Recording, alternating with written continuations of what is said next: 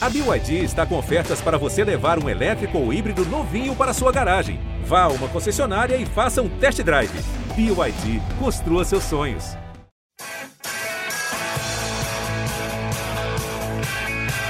Rolou para Cafu, para Raí, pro gol. E que gol! Partiu o Rogério, pé direito na bola, passou pela barreira.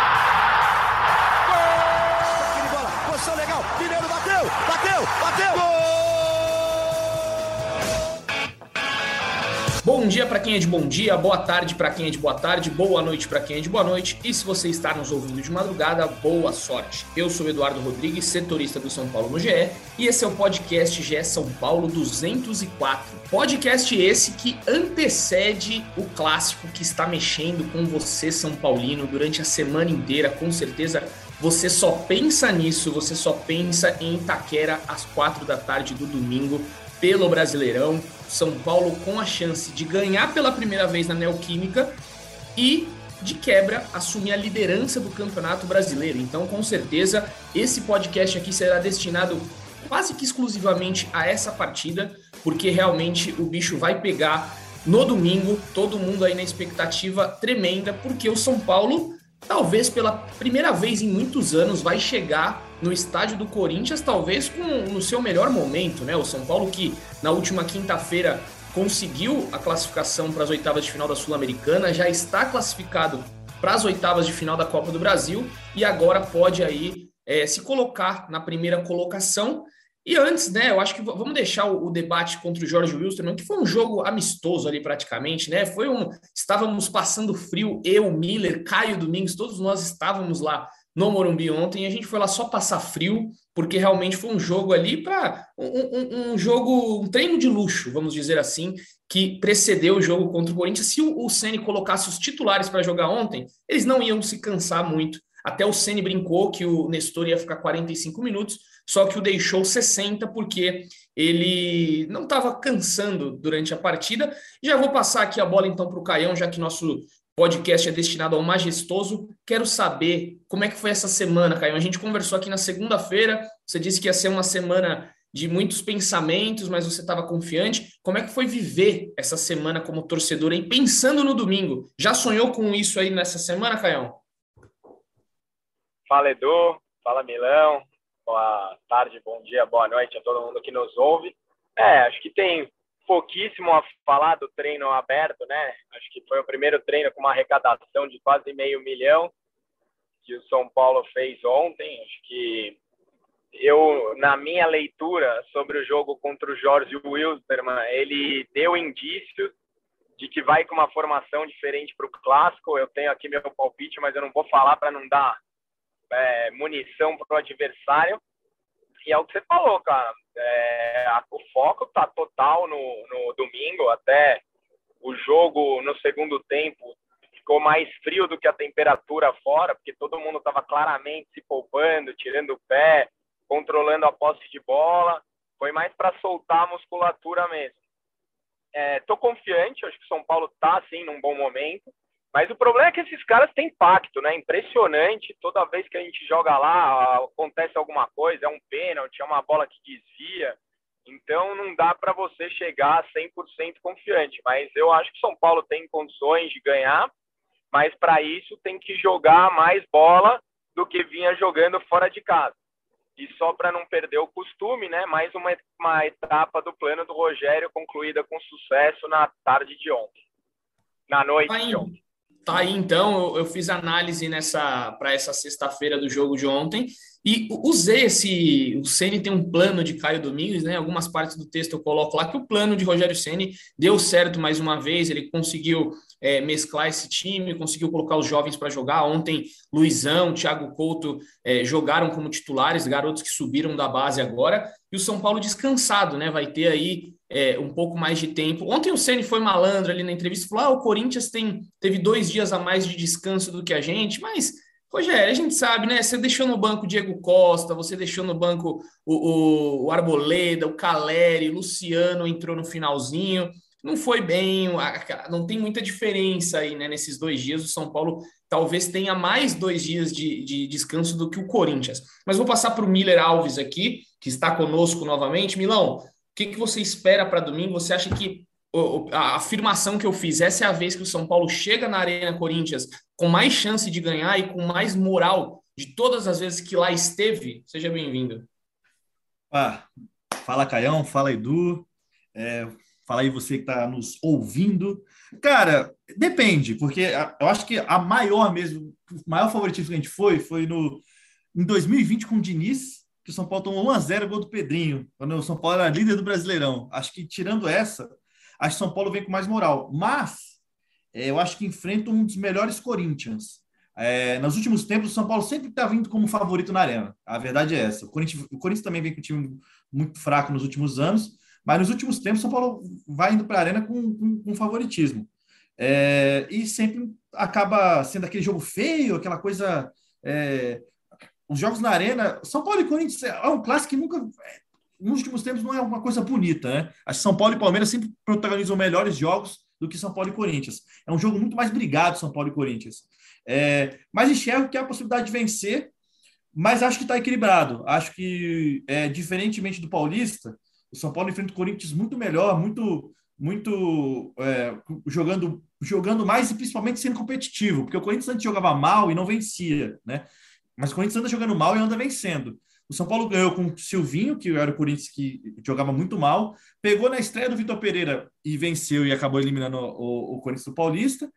É, mas pega um Corinthians líder do Brasileirão, né? Então, é, acho que tem que botar o pé no chão e respeitar. Não sei qual vai ser a ideia do Rogério Ceni, com quem ele vai entrar, é, se ele vai apostar mais na garotada, vai ter mais receio por causa do que aconteceu na final do Paulista. Eu senti na coletiva, eu não entendi, uma, eu não sei nem se você pode responder, do por que o Nestor não foi para a coletiva, é, porque geralmente... Porque ele foi para o doping. Foi para o doping. doping.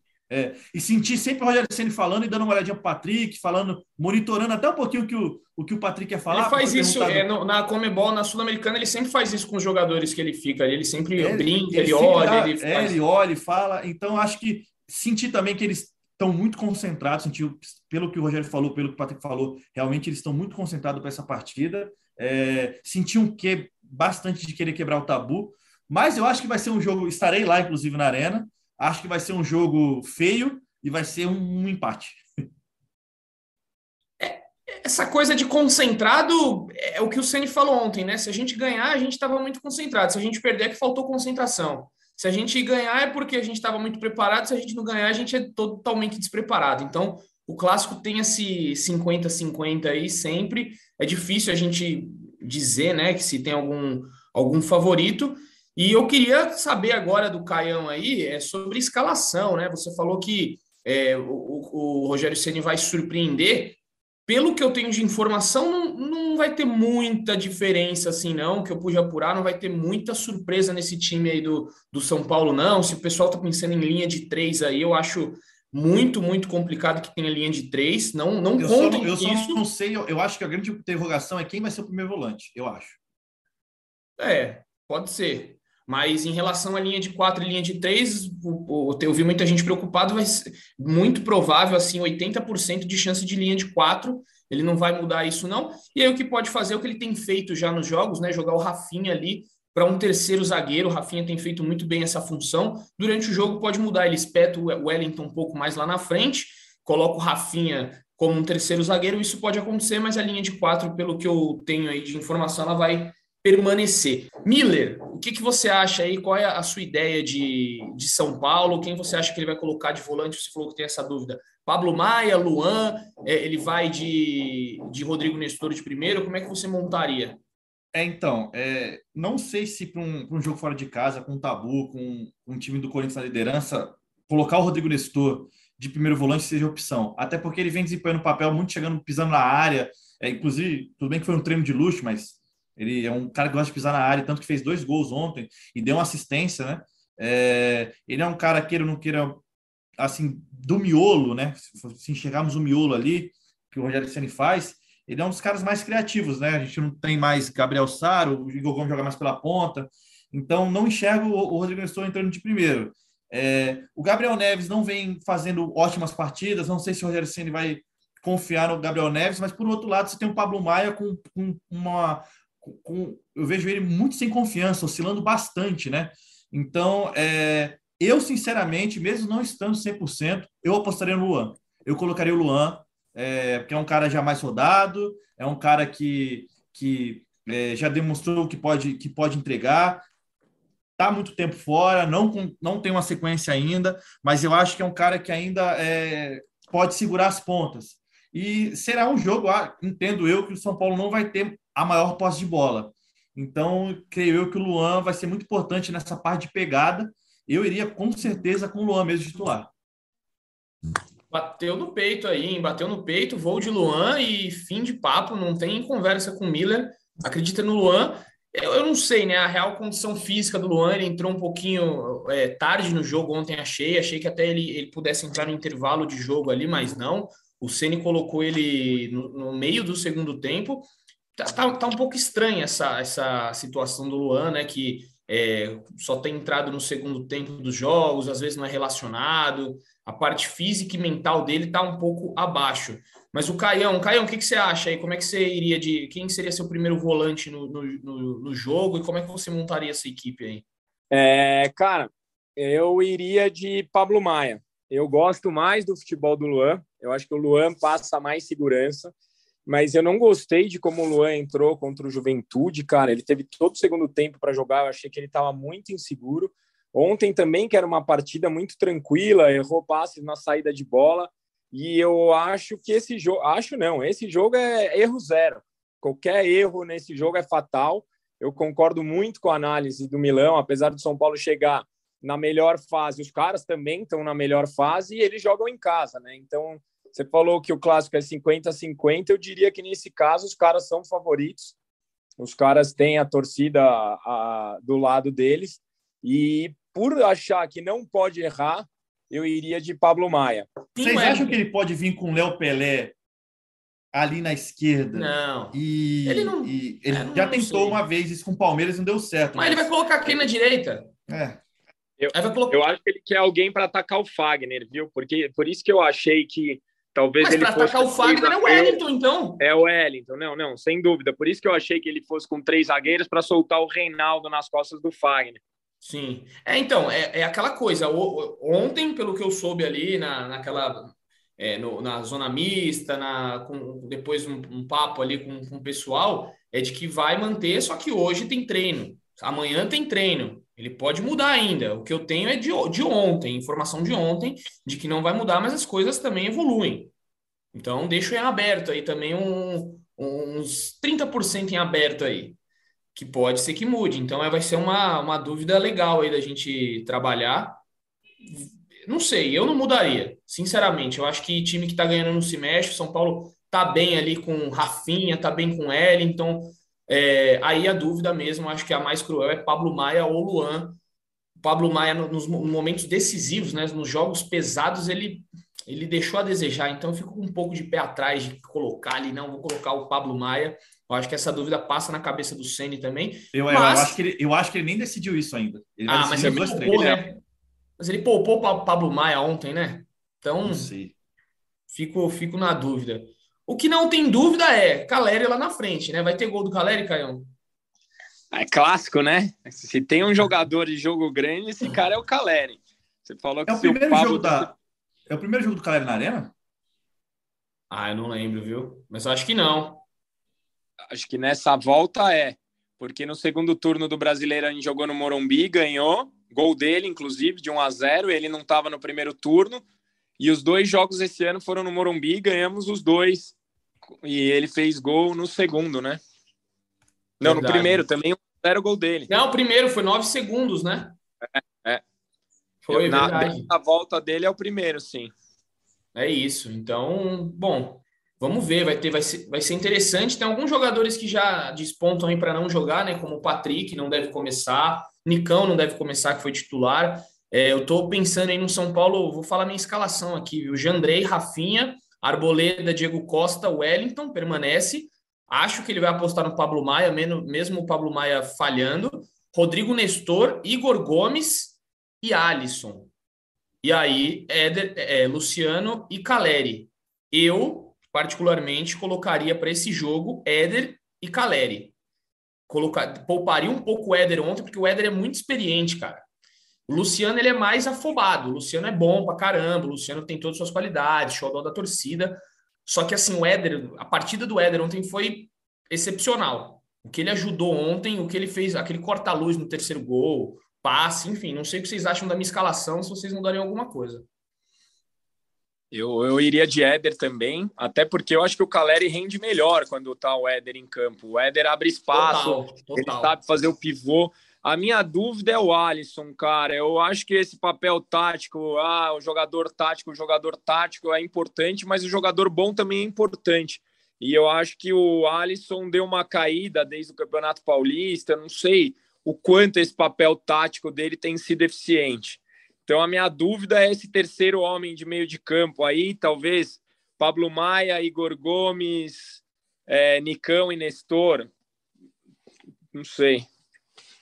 Ou o Patrick mesmo, né? Que tá, tá numa evolução, aí a gente sabe que não deve jogar o jogo todo. Minha dúvida é o Alisson ali. Eu também iria de Éder, principalmente porque ele pega muito o primeiro volante e sai de bola do time adversário. O, o, na, quando o São Paulo está defendendo, o Ceni sempre traz o Éder para trás, ele fica ali rondando o primeiro volante para atrapalhar a saída de bola do time adversário. Então, acho que ele teria um papel importante na do Corinthians, porque eu imagino que o, que o Corinthians vai ter mais posse de bola que o São Paulo. Né? O Corinthians vai propor mais jogo que o São Paulo. Então, acho que o Éder ele faria melhor esse papel que o Luciano, né? que o Luciano até mesmo tenta fazer, mas o Éder faz de uma forma melhor.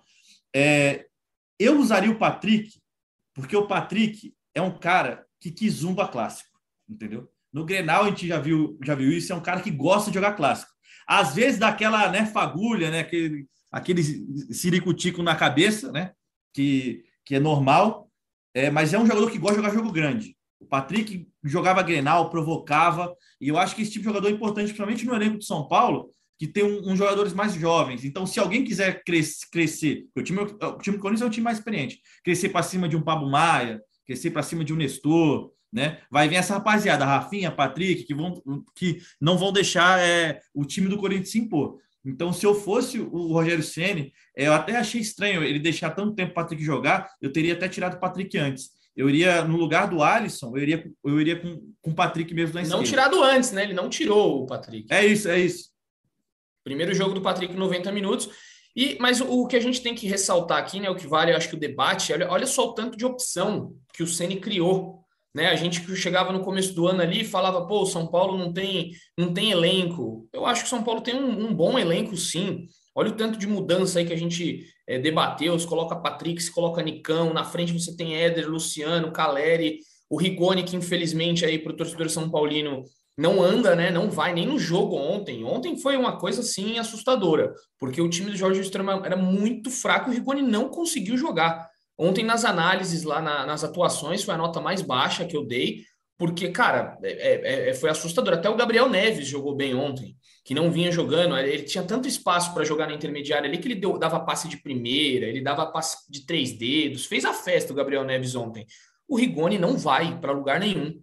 É uma coisa assustadora, né? É, a gente é, conversou com pessoas ali é, que a diretoria do São Paulo acredita muito na, no Rigoni ainda que dá a volta por cima, mas tem pessoas da diretoria que ainda se espantam com, com a má fase dele. Fala, pô, o que, que aconteceu? Nem os caras sabem. Falam que ele é um cara do bem, que ele é um cara que está sempre sorrindo, não, é, não tem problema de relacionamento com ninguém. Simplesmente não vai. É, é, é complicada essa situação do Rigoni. Eu, eu acho que, sabe o que, que é? é eu, na minha análise, o time do Crespo era muito mais vertical do que o do Senna. O Senna é um jogo muito mais posicional, um jogo muito mais de toque de bola. O Rigoni, ele, ele jogava muito de ponta de lança, eram uns lançamentos que ele, que, que ele vinha um, um para um com um zagueiro. E agora é um, é um, jogo mais construído, né? um jogo mais parado. Eu acho que talvez isso venha atrapalhando ele. É, e aí eu acho que ele não, consigo, não consegue render tanto mais. Pode ser. Tá? Uma, uma, uma das explicações aí. Vamos, vamos ver se ele recupera, né? A gente já vem falando do Rigoni há muito tempo aqui. Mas, enfim, vamos, vamos só falar, como eu falei que eu ia falar um pouquinho do jogo de ontem, só para a gente ter essa. É, vou fazer uma, entre aspas, aqui uma, uma brincadeira. O que, que, vocês acham que o, é, o, São Paulo rodou o elenco inteiro aí na, na, na Sul-Americana? É, nos cinco jogos tiveram jogadores diferentes. Quem você acha aí, Caio, que aproveitou melhor essa oportunidade? Quem não conseguiu aproveitar? Quem você acha que desse time reserva vai brigar aí no time titular? Acho que a gente já respondeu essa pergunta aqui falando da escalação do clássico. Acho que o Patrick foi o que melhor aproveitou a, a situação. É, ele, de uns três jogos para cá, ele tem sido mais participativo. Ontem, até o Casares postou uma foto com ele, com uma camisa mais ajustada, para deixar para lá essa história de que ele está fora do peso. É Realmente, o cara tem um biotipo maior. É, acho que ele aproveitou bem as oportunidades. E quem eu acho que não está aproveitando, eu achei que o Nicão não foi bem ontem também. Você falou do Rigoni. Não foi, não foi. Foi, foi mal. mal. E eu estou preocupado com o processo de Vitor Buenização do Rigoni, cara. Estou muito preocupado.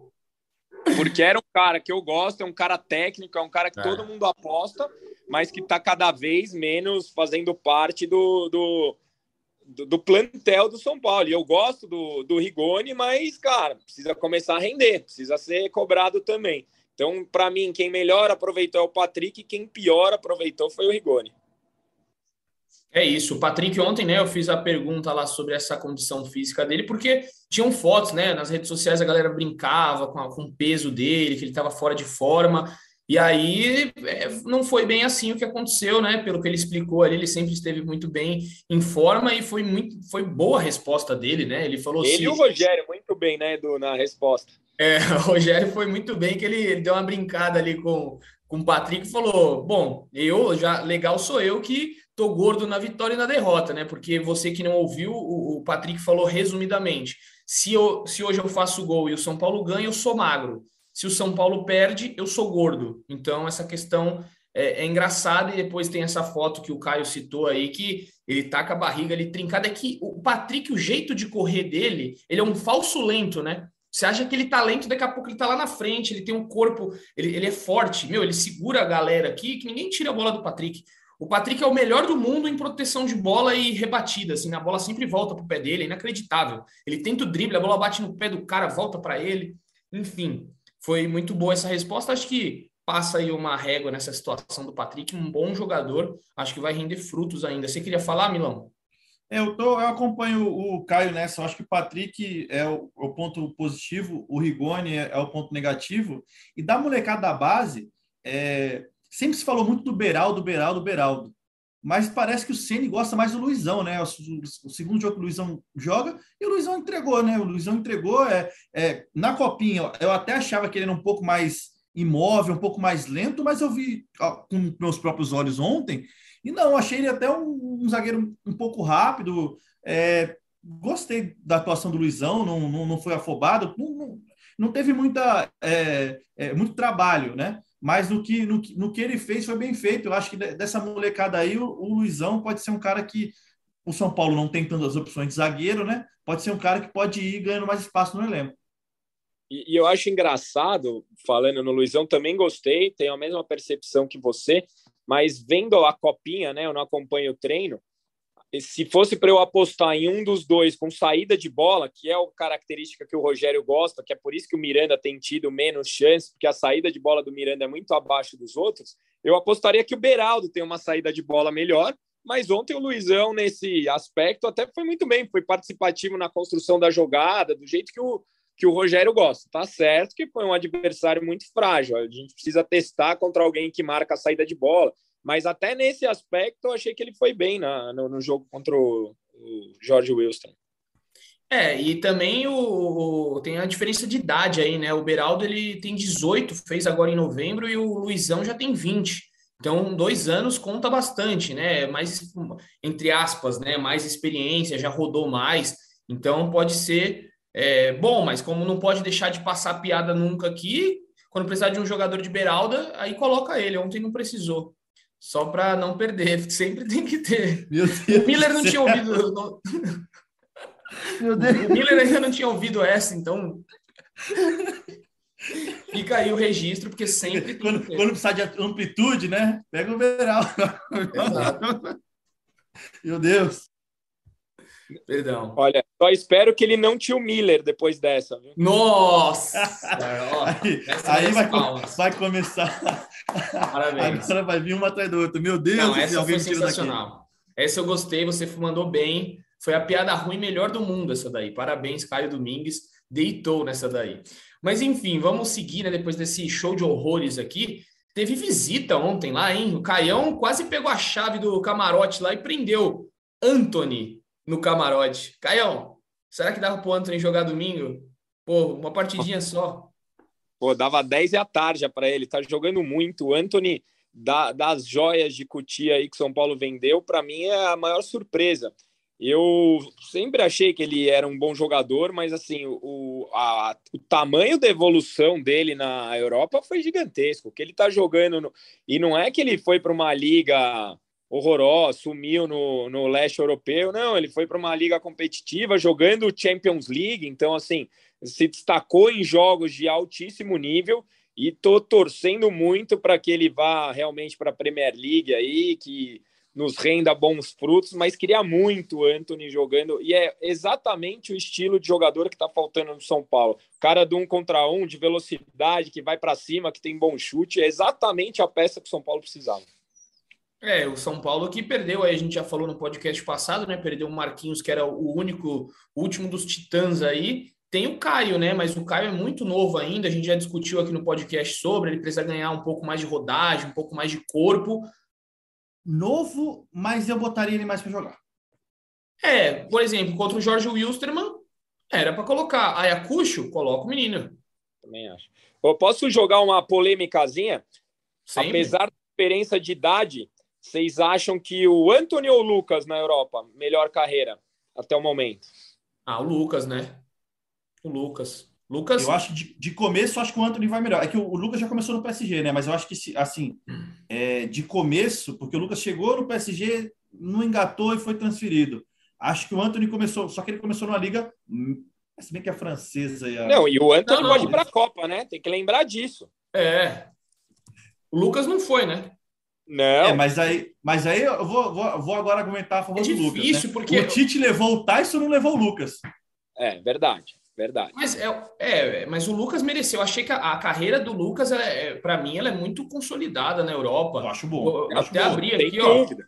O Paris não, estou, ele ganhou. Ele não ganhou estou diminuindo duas... a carreira do Lucas, só estou enaltecendo a do Anthony. É que eu acho que é difícil ainda comparar. Eu acho que o Anthony precisa mostrar mais. Porque no PSG, pô, o, o, ele fez, fez chover no PSG, né? O Lucas, na época que teve lá, jogava só com craque, colocava os caras para brilhar. Na seleção, né, teve Copa das Confederações, ele ganhou, é, foi para as Olimpíadas, foi prata, o Anthony foi ouro, né? Então já tem é, uma então. diferença aí. Mas eu acho que o Lucas, o Anthony precisa crescer um degrauzinho a mais aí, mas é uma, é uma grande discussão. Agora, tem uma coisa aqui que eu falo sempre, né? Que é. Tem, tem o nosso. Eu ia para o CT lá da Barra Funda e o David Neres e o Anthony ainda jogavam no São Paulo. O David Neres, não, eu peguei o David Neres um período do David Neres no, no, no, São Paulo, nos treinos, e acompanhei depois os treinos do Anthony. E eu falava no CT para Felipe Lucena, que hoje é assessor de imprensa do São Paulo e antes repórter do Lance, e eu falava, o, Anthony não vai limpar a chuteira do David Neres. E o Lucena falava para mim, você tá louco. O Anthony vai ser muito mais jogador que o David Neres. E eu, ao contrário. E eu falava, você tá louco. É, é uma hora, eu apaguei minha língua. Bonito nessa daí. Para mim, o David Neres seria muito mais que o Anthony. O Anthony. Para mim, para mim o David Neres ia ser um absurdo. Eu é. achava que o David Neres ia comer a bola. E eu falava exatamente. Eu também era da minha opinião. Eu falava, não, gente, o melhor dali é o Neres. Surgiu o Anthony, é o mas espero o Neres, espero o Neres. Tá aí. Erramos, erramos, mas quem sabe Anthony aí vai render bons frutos ao São Paulo. Só para informar o torcedor que não sabe, o São Paulo tem 20% de mais valia o Anthony foi vendido por 16 milhões de euros. Ou seja, tudo que ultrapassar 16 milhões, vamos supor que o Anthony seja vendido lá por 86 milhões, que aí vai dar uma diferença de 70, 60 milhões. O São Paulo vai pegar é, 20% de 60 milhões. Então, 60 milhões de euros. É uma pauladinha aí, né? Enfim. Mas o Anthony é papo para depois. Foi lá assistir o jogo ontem, saiu feliz daquele frio e tá tudo certo. Só para informar aqui então o torcedor, né, no podcast durante a semana aconteceram algumas coisas aí, como por exemplo a venda do Tuta. O São Paulo vendeu 30% que tinha de direito do Tuta por um milhão e meio de euros e o São Paulo ainda pode faturar mais 500 mil euros se ele for negociado agora nessa janela. O Tuta que foi campeão com o Eintracht Frankfurt da, da Alemanha, o título da UEFA Europa League, E aí, se ele for vendido, o São Paulo tem uma graninha a receber também. Fica aí essa informação. São Paulo que superou a meta de vendas do primeiro semestre.